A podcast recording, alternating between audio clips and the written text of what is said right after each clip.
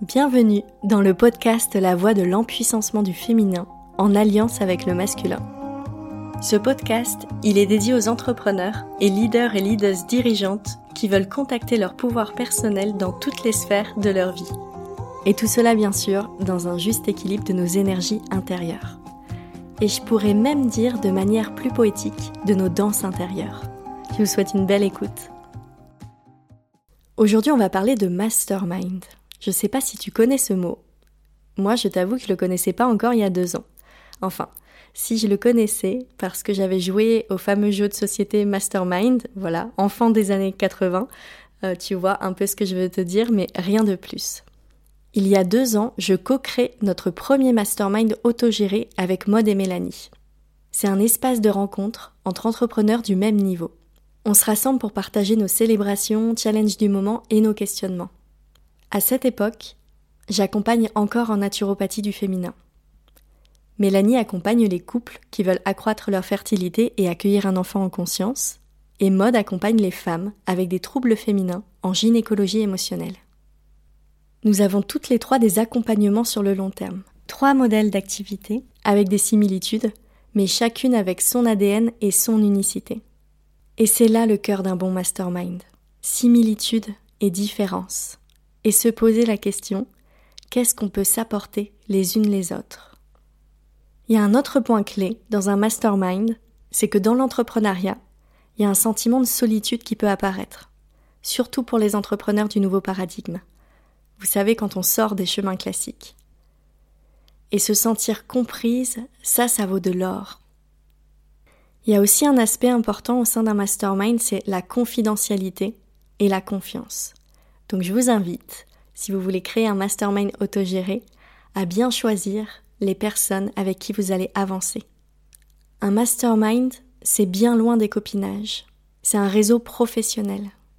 Et dans la co-création d'un mastermind, c'est important de se positionner en tant que chef d'entreprise. De quoi j'ai besoin, de quoi a besoin l'entreprise, comment j'ai envie que le mastermind soit organisé pour que ce soit à mon service et que je puisse passer des bons moments avec les personnes avec lesquelles je suis. Ensuite, il y a un an, je co-crée un autre mastermind qui lui existe toujours, lui aussi donc en autogéré.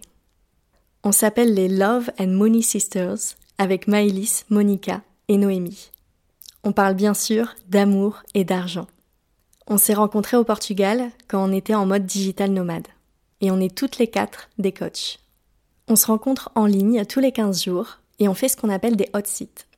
Lorsque l'une d'entre nous a besoin d'avancer sur un sujet en particulier ou a besoin d'être coachée, nous nous mettons tout à son service. Et ça, c'est super. Parce que bien souvent, ça nous permet à nous aussi d'évoluer sur nos propres projets, voir des choses auxquelles nous n'avions même pas pensé. L'effet miroir, il est très très fort en mastermind. Et là, on va pouvoir se réunir à la fois sur des aspects stratégiques de l'entreprise, sur des points techniques, sur du mindset, sur nos états émotionnels, sur ce qui se joue entre nous et nos partenaires. C'est très très large en fait. Et ensuite, il y a les masterminds que l'on rejoint, qui ne sont pas autogérés, mais on va rejoindre une personne en particulier. Mon premier mastermind en mode cliente, c'est avec Julie Bruel, le mastermind CEO quantique. C'est un espace que Julie a créé afin d'incarner la dirigeante qui intègre les dimensions invisibles de son entreprise. Et puis j'ai fait un deuxième mastermind avec Julie, Master Coach, pour élever ma posture de coach et accompagner les leaders dirigeants. Dans ce type de mastermind, il y a des transmissions et du coaching. Un mastermind guidé est totalement différent d'un mastermind autogéré. On le rejoint essentiellement pour la vision de la personne qui le porte. Il y a maintenant deux semaines, j'ai décidé de rejoindre le Mastermind 67 avec Romain Collignon, là aussi en tant que cliente. Ce mastermind, il est dédié aux top leaders de l'industrie de l'infoprenariat qui veulent mettre plus de structure dans leur entreprise pour accompagner leur croissance. Celui-ci, je l'ai entre autres rejoint pour le réseau. Bien évidemment pour la structure, mais surtout pour le réseau. Parce que c'est ça, la magie d'un mastermind. Nouer des relations intimes et profondes avec des entrepreneurs de notre niveau. Et ça, ça vaut de l'or. Parce que je pense que tu l'as déjà entendu, une des clés en entrepreneuriat, c'est de savoir bien s'entourer. Pour résumer, un mastermind, ce sont des entrepreneurs et dirigeants qui se réunissent pour un partage de connaissances, le réseau, et notamment le partage de partenaires, un soutien, des réflexions collectives et du coaching. Et je pourrais même rajouter que quand on rejoint un mastermind, c'est aussi pour élargir notre vision en tant qu'entrepreneur. Et ça, c'est la clé, parce qu'avoir une grande vision pour son entreprise, c'est une des clés du succès. Et quand je dis succès, je parle d'une entreprise prospère qui trouve son équilibre, où chaque collaborateur est à sa place et où on s'amuse dans l'entreprise, et où bien sûr, on propose des transformations majeures auprès de ses clients et de ses clientes. L'année dernière, j'ai proposé un mastermind en mode expérientiel au sein des Terres d'Alma pendant un mois. Et j'ai adoré coordonner et orchestrer ce mastermind. J'avais très envie de renouveler l'expérience, mais j'ai été prise par la formation des coachs en empuissancement du féminin au sein des Terres d'Alma que j'avais lancé, et c'était pas le bon moment. Et là, aujourd'hui, c'est donc avec une immense joie que je lance le mastermind Badass Entrepreneuse, qui est dédié à toutes les entrepreneuses accompagnantes au sens large qui ont envie de construire une activité prospère qui leur permet de s'accomplir. Alors je reviens sur deux points. Quand je dis entrepreneuse accompagnante, je parle aussi aux hommes. Vous êtes les bienvenus si vous avez envie d'appliquer l'empuissancement du féminin au sein de votre entreprise.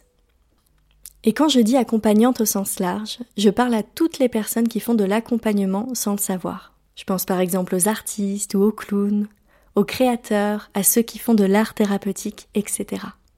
Dans ce mastermind, on va sortir de l'entrepreneuriat classique régi par des règles extérieures. On va revenir en nous, en soi, pour définir ses propres règles. Ici, c'est l'espace pour oser croire en soi et ses aspirations. J'aurai l'occasion de vous parler plus en détail de ce mastermind badass entrepreneuse. Et si avec ces quelques mots, tu as déjà envie de le rejoindre, je t'invite à postuler. Je te mets toutes les informations en barre d'infos. Ah oui, ça me permet de te partager un point. Très souvent, pour rejoindre un mastermind, on est invité à postuler.